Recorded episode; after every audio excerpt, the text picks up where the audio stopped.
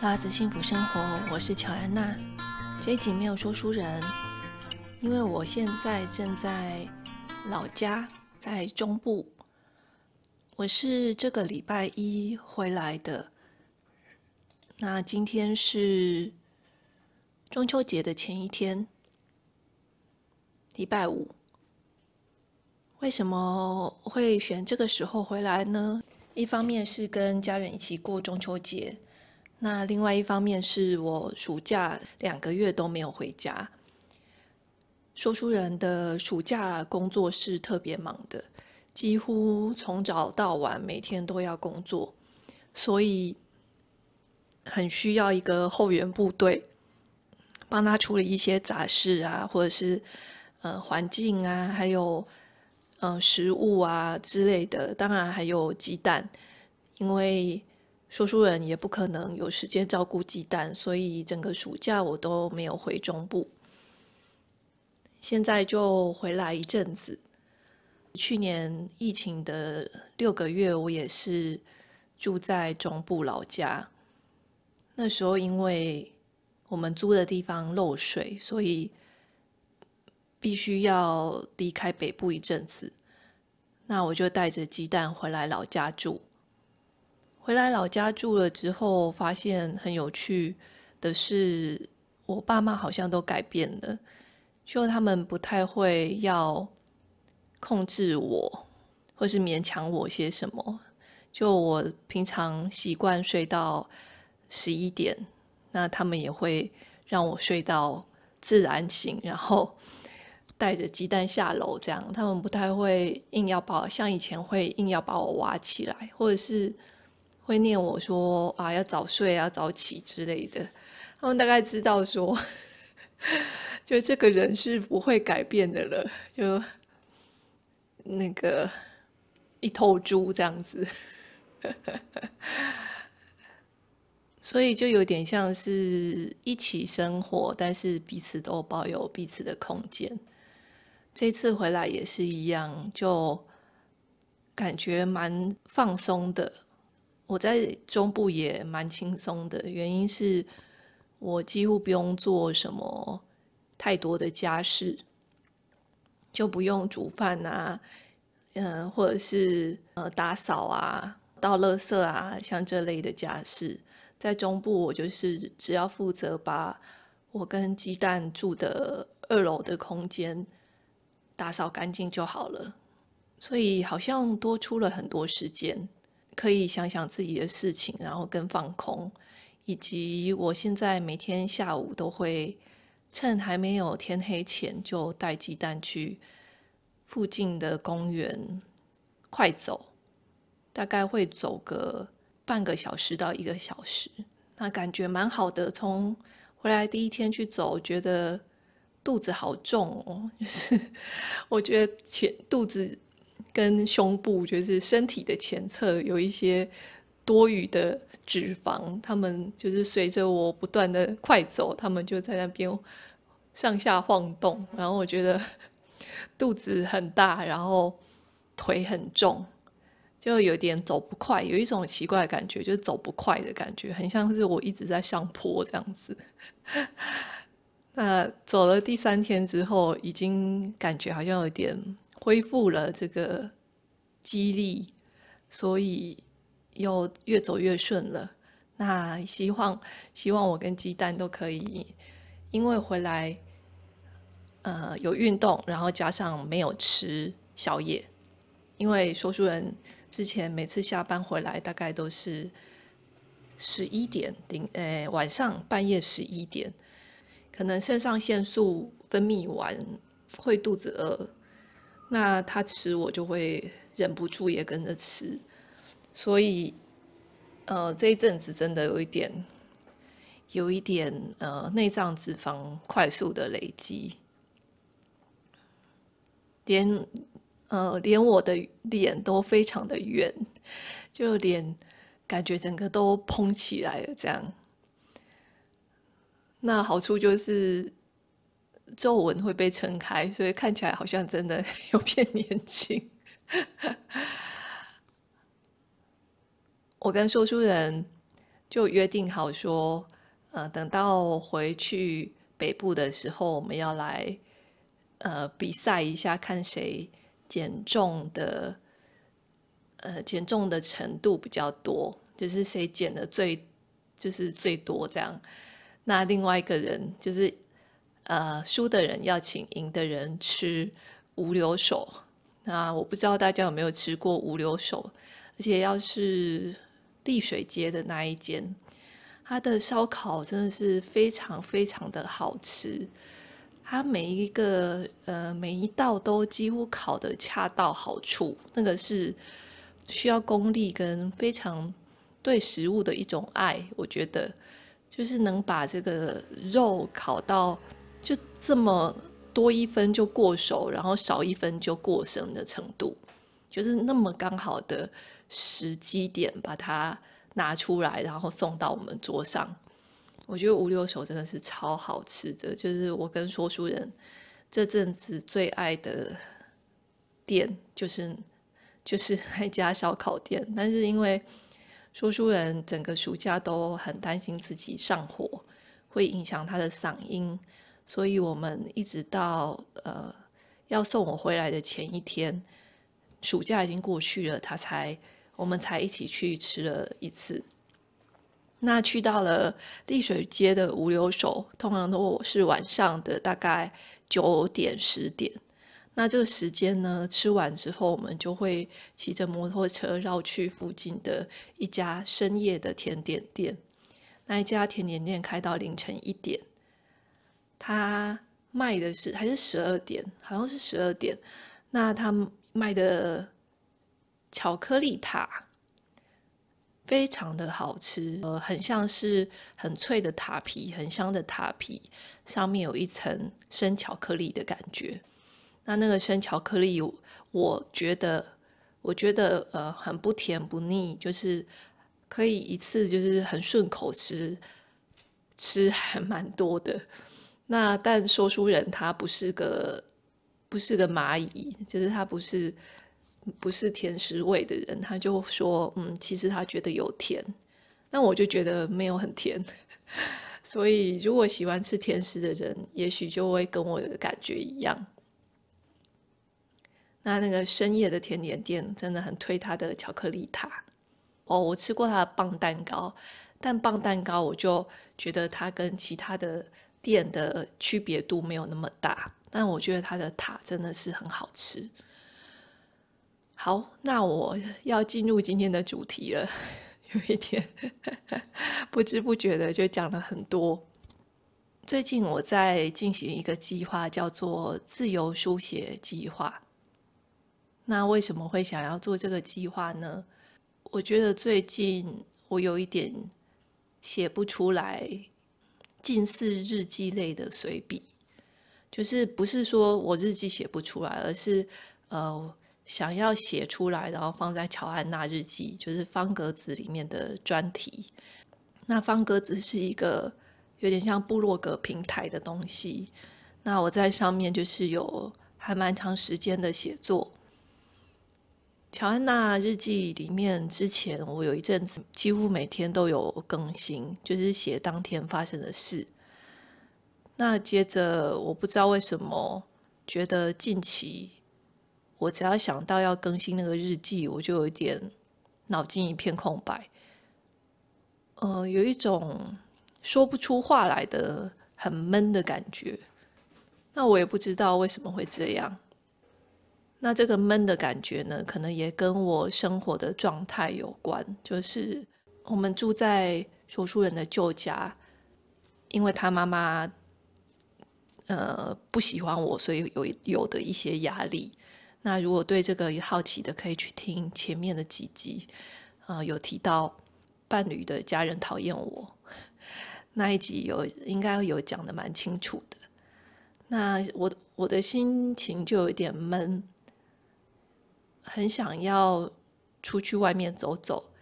刚好我在 follow 的一个 IG 吗？IG 的经营者，他的账号叫做。你在山坡放羊，我唱歌。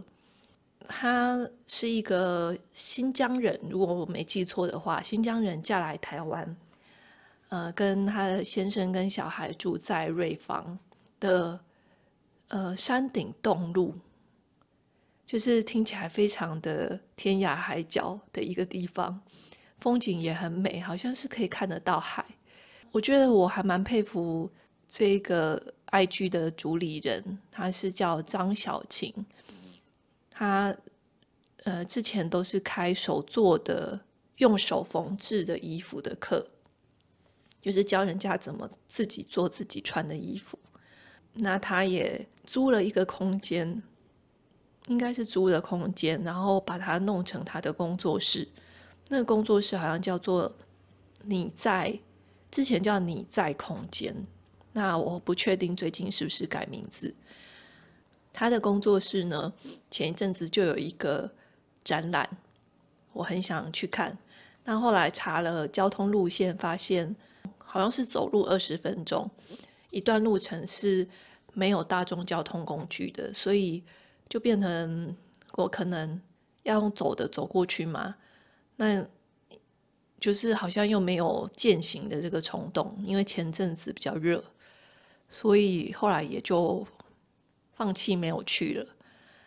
那随着我 follow 他的这段时间，就发现他有一个课程叫做自由书写课程。每天早上，张小琴他会发布当天的题目。那每个人只要看到题目之后，就开始写三十分钟。所以就是不先构思，要马上看到题目就马上动笔写三十分钟。写完之后再照相，然后上传到群组。那每个礼拜五的早上，他们会开一个音讯的课程。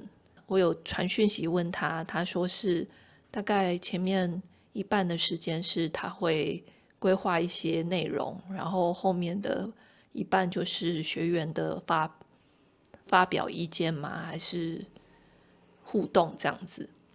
那我其实那时候真的有一个冲动想要报名，因为，呃，这个自由书写课程就是标榜很真实的面对自己，诚实的写字，然后写下来之后，是不是像日记一样可以收起来？就是，而是就是在群组里面让大家可以读得到。那我觉得这个练习好像可以帮助我发声吗？重新练习发声的方式，不因为内在的批评者就筛选自己的字。那我我觉得我内在的批评者可能最近有一点活跃，所以他让我有点讲不出话来，写不出字来的感觉。那我询问了之后，这些课程的内容。我是很想报名，但是我后来是没有报名的原因是，跟我最近的练习是有关系的。我最近就是在练习不依赖外在的权威。就我们现在生活在一个随时都会吸收到各种各样的资讯，还有很多的上师啊，一些开悟的人啊，很有智慧的人啊，一些禅师。或者是一些系统，像是星座系统啊、人类图系统等等，宫庙系统，就是我们充斥着各种的资讯跟建议。那我最近就是在练习，不去尽量不去吸收这样的资讯。原因是我觉得，呃，这些资讯会有一点干扰了我的判断。他们就是当他们提出的一些什么流日啊，然后或者是呃要注意的事情啊等等，好像都好像都很有趣。但这些资讯，我会不会因为听了他们的话之后，就影响了？就是我可能会有一点自我验证吗？就可能他说要小心什么，然后就会。反而就是会发生什么事，或者是我的注意力就会转移到那件事情上面。那我现在可能是一种极简的练习嘛，简化吸收的资讯，不让外在的资讯不断的来干扰我。那些外在资讯有时候会让我感到呃焦虑啊，或者是犹疑呀，然后觉得需要判断啊，判断他说的到底有没有道理啊，我要不要捡起来用啊，或者是充满了很多的问题，然后想着说哦。事情会像他们讲的那样吗？我觉得就是那是一种呃需要花很多精力的过程。那我在想说，比起我亲身自己的感受，难道我更相信别人吗？这个世界有太多的不同的人，然后有不同的信念，别人有别人的信念，然后他们在宣扬。那对于我呢？我自己的信念是什么？我现在的阶段有点像是想要寻找我自己的信念是什么。当然，因为成长的过程，我会受到很多很多观念呐、然后很多制约，很多别人的信念系统，比如说我父母的啊，或者是呃东方社会的这些信念系统。我不能说我有办法摆脱，或者是有办法，呃，找到单纯属于我的东西。但是，嗯、我想要慢慢的用去除的方法、清除的清理的方法，来找到属于自己的罗盘系统。那随着这样的练习，我也越来越清晰的感觉到。那些内在感觉到平静啊、幸福跟放松的品质，其实只有自己能，只有自己能练习，然后由内在去培养。那如果我一直依赖着头脑去吸收外在的这些资讯，很难转化成内在的品质。当然，我很喜欢看书，所以我一直很依赖这些书籍的智慧。但就是现在有点像是到一个阶段，是我觉得已经吸收够多的资讯了。那我接下来想要转为依赖我自己内在的感受跟身体的感觉，所以后来我就没有去报。张小琴的书写课，因为我在想，也许这件事情我可以自己来进行。那如果我练习遇到困难，再找外在的资源也也可以啊。那来讲一下我怎么样实践自由书写。我会在书写之前静心五分钟，那会使用法鼓山的禅修计时 App，或者是。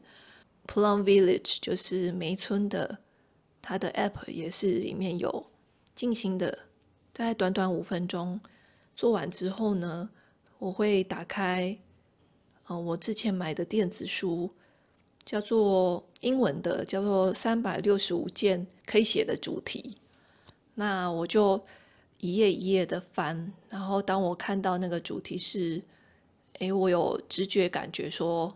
我想写这个主题，有感觉，我就选那个主题，然后开始写三十分钟。我是想到什么就会写下来什么，那也不会过滤、跟评断、跟筛减，就是不会删减它，就是想到什么就写什么，然后之后再用打字的打到方格子专题里面发布。那一边在练习的时候，我就一边有一些感觉。自由书写跟日记跟随笔到底有什么不同？就我之前有做过一阵子随笔的练习，那个是一本书叫做《The Artist's Way》。呃，中文我有点忘记它的翻译是什么了。呃，跟书写有关的主题。那那个随笔就是每天早上设定三十分钟，然后也是想到什么就写什么，然后把脑子里的那些东西全部有点像是烦恼啊、思绪都倒出来放到纸上面。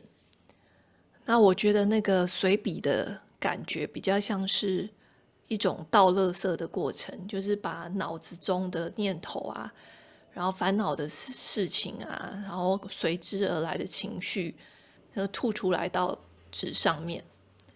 那我觉得这个过程有点像是整理的，如果是整理实体物品的比喻的话，就是很像是把柜子打开，然后把里面的物品全部都下架，把它拿下来，把柜子清空的感觉。那我觉得这倒清、倒干净之后，其实脑子的压力就会少很多。我觉得随笔它整理的部位比较像是头脑，就是清理头脑的过程。那相较于自由书写呢，我觉得自由书写就是一种。很像是在开挖内心的过程，那些埋藏在心里面、心里所相信的一些信念，然后身体的感受，我会觉得好像是那种藏在细胞里面的东西。那写下来的就是会比较是相信的信念呐，或是那种感受到的东西。